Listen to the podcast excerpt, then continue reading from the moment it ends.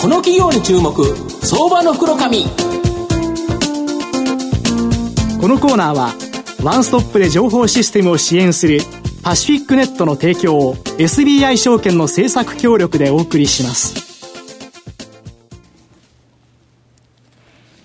ここからは相場の福の神、SBI 証券投資調査部、シニアマーケットアナリスト、藤本信之さんと一緒にお送りしてまいります。藤本さん、こんにちは。毎度、相場の福の神こと、藤本でございます。まあ今日プレミアムフライデーということで、なんかお休みの方もおられるんですけど、まあ僕たちまだここから仕事で、そうですね。はい。えっ、ー、と、今日24、25とですね、東証 IR フェスタがあると思うので、はい、まあ夕方ちょっと、えっ、ー、と、遊びに行ってみようかなと。別になんか喋るわけではないんですけど、はい、まあ、えっ、ー、と、もしこれられる方おられましたらですね、藤本を見かけたら、ああ、藤本だなと思っていただければと思うんですが、はい、はい。で、今日はですね、えー、東証一部上場、証券コード、えー、3918の PCI ホールディングス代表取締役社長の天野豊美さんにお越しいただいてます。天野さん、よろしくお願いします。よろしくお願いします。よろしくお願いします。この PCI ホールディングスは、はい、東証一部上場で、株価が今2838円ということなので、はい、えー、売買単位100株ですから、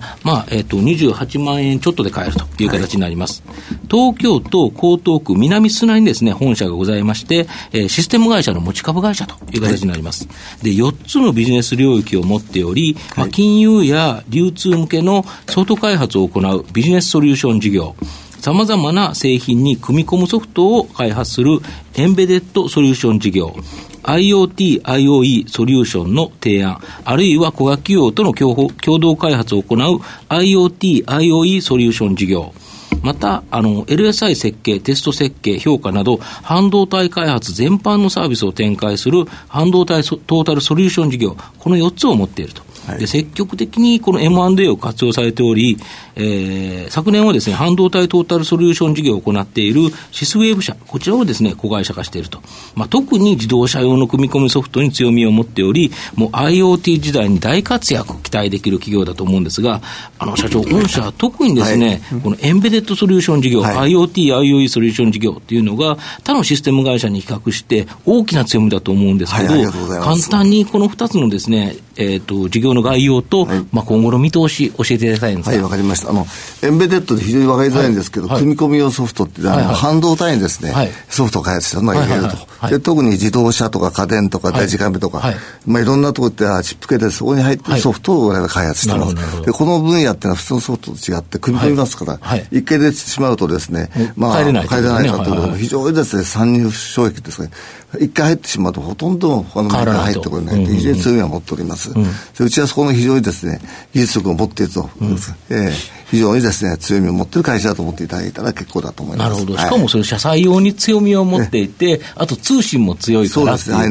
ね。特にあの昔、うちの方であの、交換機とかそういうの開発してましたので、はい、その辺からずっと通信が強いと。なるほど、はい、で実はそこはつながるんですけど、はい、御社は特にですねこの自動車用の車載向けソフト、こちらに強みがあってですね、はい、自動車と他のさまざまなの、まあ、自動車ビークルとですね他のさまざまな X ということで、この通信つなげる、えー、ビークル 2X、こちらに注力されておられて、近くですね、神戸市バスで利用開始されそうなんですけど、このあたりの概要と今後、ちょっと教えてください。はい、あの、昨年の2月からですね、はい、神戸市におきましてですね、はい、まあ、我が社とですね、神戸市とですね、あと一般社団法人、ゲートウェイアップジャパンというのと、本田技研さんと、うん、あと、前輪データコム、ソフトバンクさんと組みましてですね、神戸市のバスにですね、乗せまして、実証実験始めました。なるほど。で、2月から始めまして、まあ、6月で終わるというところでは、ただですね、非常に便利だと。今までまた今日まで使われておりましてですね、まあ、何やってるかと言いますとですね、皆さんスマホございますね、あそこでバスがいつ来るんだと。はいはい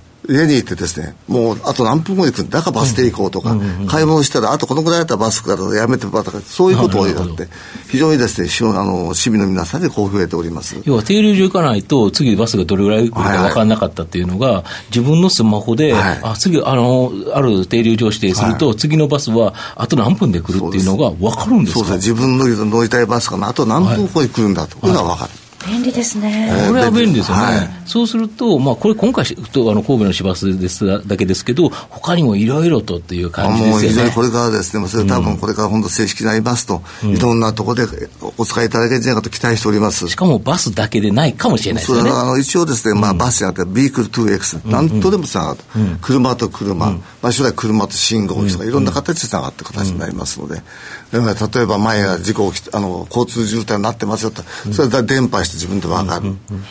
ええ。それでまあ車自体がどっちかというとあの基地局っていうんですかね、あの電波のまあですね。昔3.1で皆さんスマホ使えなかったですよね、これがですねその車がとスマホつながると、例えば何か災害があったとしても全部分かるようになると。形で、これはオリンピックに向けてですね、いろんなところで始まりじゃないだろうかと思っております。そうですよね。はい、この車載用は本当に、まあ、あの、注目されると思うんですが、はい。はい、あと、もう一つ、半導体もですね、今、非常にマーケットで話題になっていると思うんですけど、この半導体トータルソリューション事業を行うシスウェーブ社、こちらをですね、昨年子会社化されていると思うんですが、この狙いとですね、まあ、この御社の M&A に対する考え方、教えていただきたいんですが。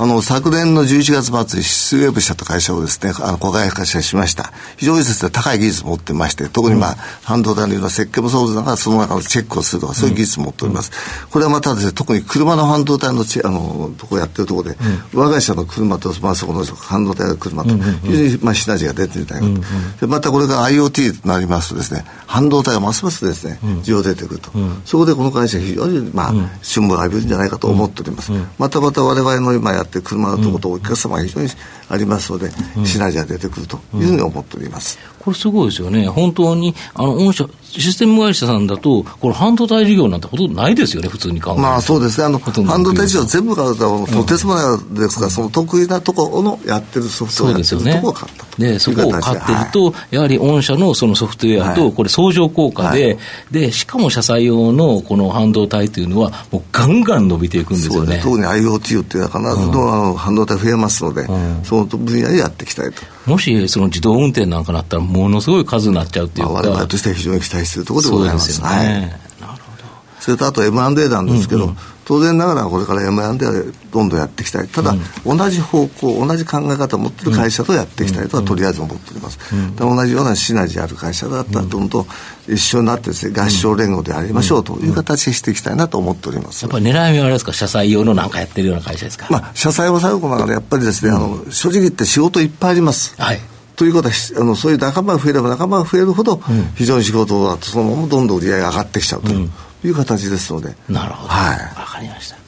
で、えー、と4つ目の質問なんですけど、御社の今後の成長を引っ張る、いわゆる成長戦略についてお聞かせいただきたいんですが。そうですね、あの一番やっぱり成長戦略というば、一番あのさっき言ったでエンベデッドとかビジネスソリューション、これはもう非常に安定したところでございますし、これは M&A やればどんどんどんどん増えていきます。まあ、それはもうこれはあのリニアに増えてる。ところが、この IoT、IoT のところでは今後、ごらっと変わってくると思うので、爆発的に伸びがある可能性があるというですね。で特にまあさっき言いましたとおり、まああのまあ、ビクル 2X とか、うん。まあ、うちあの、まあ、社債のですね、えー、マルチメディア放送とかそういうのをやっておりますので、はい。はい、そういうのがどんどんどんどん出てくればどんどん変わってくるだろうと思っております、うん、これ可能性としては車1台あたりにそのシステムの使用量みたいなものができたら取りたいな。と、はい、もうおっしゃる通りあの、うん、車皆さんナビ使ってるのも、ね、ビックスで皆さんお金払ってるんですねちゃんと。あそうなんですか？僕全然その感覚ないんですよ。それと同じように我々の、まあそういうねあのマル。チメディアってあのあれですよね。ナビのシステムのところで、あれ1台あたりいくらぐらいなんですか？まあ何百円か払ってるはずなんです何百円か払ってるそうですね。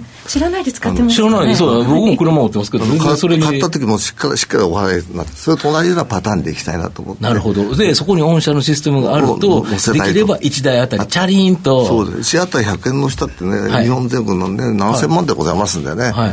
まあそういう一つのだったらいいです。これだけど、7000万だって100円取ったら70億円で、これ、寝てて70億円。70が一発で入るわけではありませんが、毎日大体300番台とか、そういうような車が日本出てるわけですよね。それは何年後に、まあ、石当て100円だって3億円ですからね。大きいですよね。大きいですよね。まあ、そういうふうに、ところを狙っていきたいというふうに思って、非常に夢のあるビジネスをやっております。なるほど。東野さん、いかがでしょうか？そうですね、そのやっぱりビークル 2X のところ、うん、まあ、ユニットっていうんですかね、はい、その辺のその普及台数のやっぱり市場規模っていうか、イメージっていうのはあるんですか？あの今神戸市、はいとやられてるということなんですけど、はい、例えばもっと大きい、えー、東京、神奈川とか、北海道、九州、はい、もっと大きなバス会社、交通局あると思うんですけど、日本全国のバス会社一緒にやってその辺のところもやっぱり動いてる、そういうふうに動いてるんですかね。あのいやこれから我々としてはやっていきたいなと思っております。とりあえずまず実証実験、神戸でやって、ちゃんと動くことが確認できた。動いた、確認できた。それちゃんとこれが動き出すと。その次に我々としてアプローチをかけていく。もっと大きな市場に、はい、それ当然バスだけじゃありませんから、はい、あの商業者っていうんですか、タクシー。全部そういうところに使使えることになると思います。通販でもやれるかもしれないですよね、だから持ってくれる人が、あと何分で持ってきてくれるか分かると、はい、さらに便利ですよね。そんなところで使われるんじゃないかと思っております。はいまあ、まとめさせていただきますと、この PCI ホールディングスさんは、えエンベデッドソリューション事業とビジネスソリューション事業、この2つのですね、強固な、まあ、収益基盤を持ちながらですね、まあ、IoT、IOC ソリューション事業、半導体トータルソリューション事業という、まあ、今後大きな成長が伸びそうな事業に注力されていると。で、今後、車の自動化運転や IoT などが進めばですね、まあ、大きな成長が期待できる上、まあ、車の先ほど言われた台数ベースですね、収益化を考えるなど、徐々に積み上がっていくストック型の、まあ、収益を獲得を目指されていると。まあ、安定的な高成長、期待できる企業じゃないかなと思います。ありがとうございます。はい。今日は証券コード 3918PCI ホールディングス代表取締役社長天野豊美さんにお越しいただきました。天野さんありがとうございました。ありがとうございました。藤本さん今日もありがとうございました。どうもありがとうございました。IT の効果的な活用は企業の生命線。証券コード3021東証2部上場パシフィックネットは IT 機器の導入運用、セキュリティ、そして処分に至るまでワンストップで企業の情報システムを支援する IT 資産活用のオンリーワン企業です。取引実績1万社を超えるスペシャリスト集団、証券コード3021東証2部上場パシフィックネットにご注目ください。この企業に注目相場の福のこのコーナーはワンストップで情報システムを支援するパシフィックネットの提供を SBI 証券の政策協力でお送りしました。